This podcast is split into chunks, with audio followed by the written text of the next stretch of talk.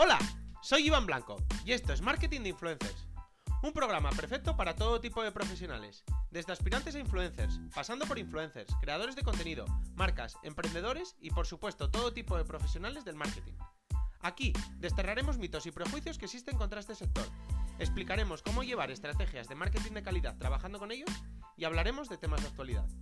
No olvidéis suscribiros en cualquier plataforma de podcasting para estar atentos a nuevos episodios y dejar 5 estrellas si me escucháis desde Spotify. Abrocharos los auriculares, que comenzamos.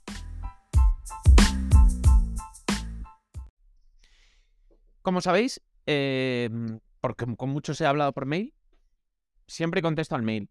Y uno de los temas que más me, me suele surgir por, por el mismo, pues es tanto, es decir, que tanto amigos, pareja, familiares de, bueno, de algún perfil que, que quiere crecer en redes sociales y quiere, digamos, vamos a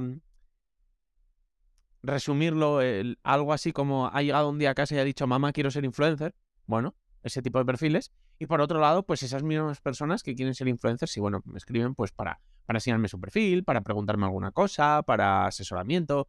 Normalmente, bueno, pues es en plan para crecer, para dudas de qué hacer, de qué no hacer, incluso temas más de legal o, o administrativo, etcétera, etcétera. Y bueno, yo normalmente, pues siempre esos perfiles que me han, me han hablado y tal, pues suelo, suelo observarlos. A muchos los empiezo a seguir en, en Instagram y bueno, empiezo un poco a, a observarlos. Para que os hagáis una idea, suelen ser perfiles con 3.000, 4.000, 5.000 seguidores. Es decir, cuando ya empiezas a ver que, que hay posibilidades de crecer y que, joder, que, tienes muchos más seguidores que, todo tu, entorno cercano o tu círculo. Y dices, bueno, me gustaría esto, o me gusta, o te gusta, te gustan las redes sociales, te gusta la vida que les ves a, a las influencers o a los influencers, y dices, a mí me gustaría ser una de esas personas. Entonces, hay cuatro errores que yo, a partir de ese punto en el que digamos que tomas esa decisión, mm, veo normalmente.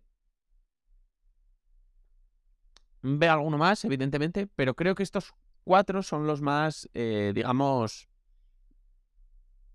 claros. Atados y vinculados, como no, por supuesto, a un quinto error, que es que no, no veo no veo formación alrededor del mismo. Veo, sí, sí, consumir muchas redes, estar todo el día en redes, eh, estar muy al día de las redes sociales, pero no veo formación en marketing y al final creo que una formación más global en marketing te ayuda a ser mejor. Pero bueno, eso ya sería otro tema. En cuanto a los temas que veo que se, que se digamos que se, se ven a un vistazo rápido dentro de, dentro de las redes sociales, la mayoría sobre todo de estos los veo, los veo en Instagram porque creo que es en la que es más fácil ver este tipo de errores. El primero es no aportar ningún tipo de valor. Es decir, haces lo mismo que el resto de influencers famosos, porque es lo que normalmente consumes, es lo que estás viendo y vas un poco por repetición. Pues tal influencer que me gusta ha hecho esto, voy a repetirlo, tal ha hecho lo otro, voy a repetirlo, etcétera. ¿Y qué pasa? Que claro, además lo haces peor, porque digamos que vas detrás, lo primero, y segundo, pues digamos que tienes menos constancia, porque para ellos es más fácil, para ti es muchísimo más difícil.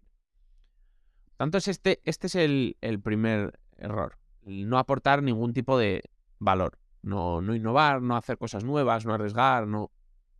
Simplemente repetir, repetir y copiar. Segundo, vender una vida irreal.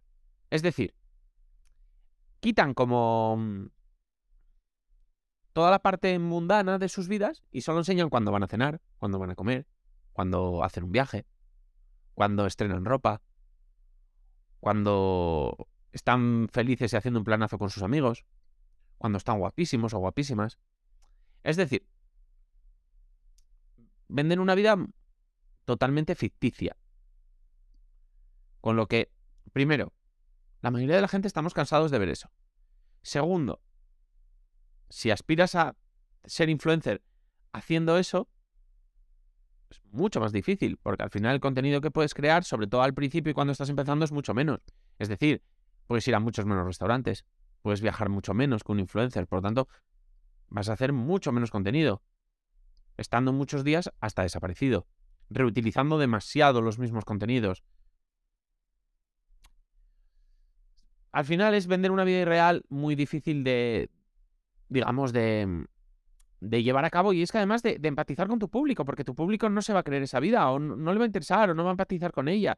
Y para ti, como no es real, va a ser mucho más difícil crear contenido en torno a ella. ¿Por qué? Porque no es tu vida del día a día.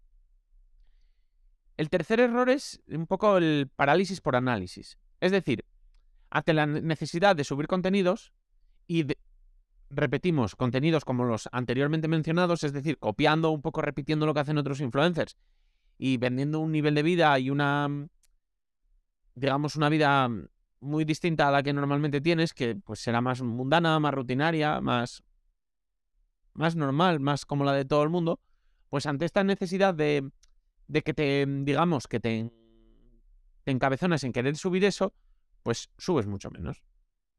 Subes al final contenido cuando puedes y como puedes, pero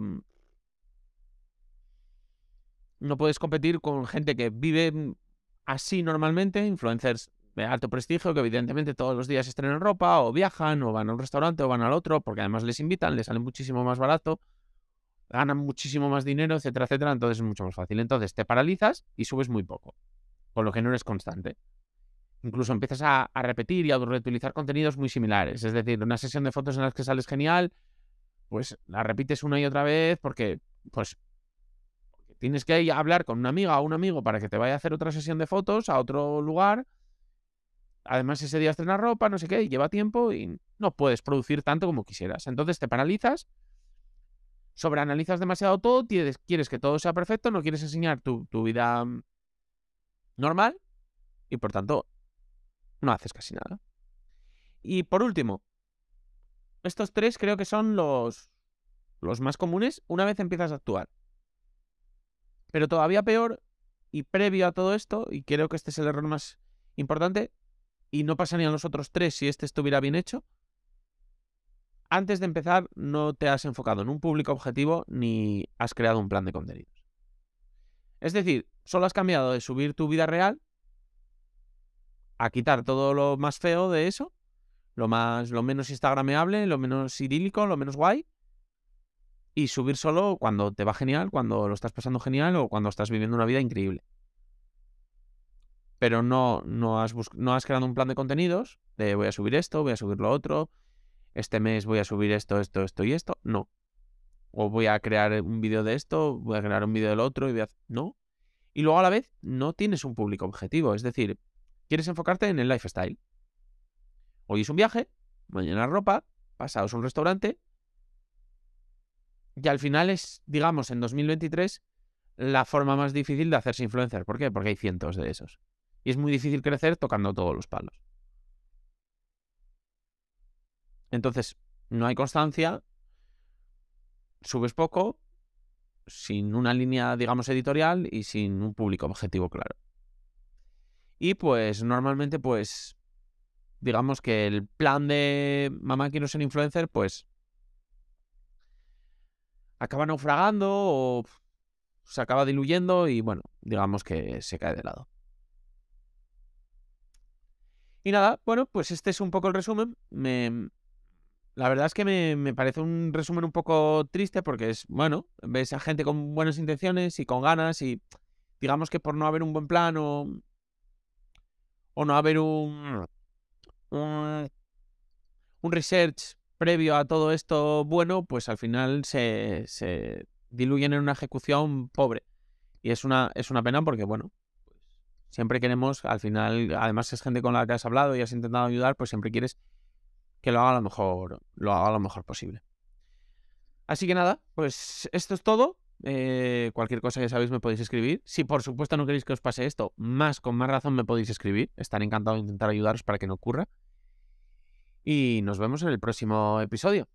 Adiós.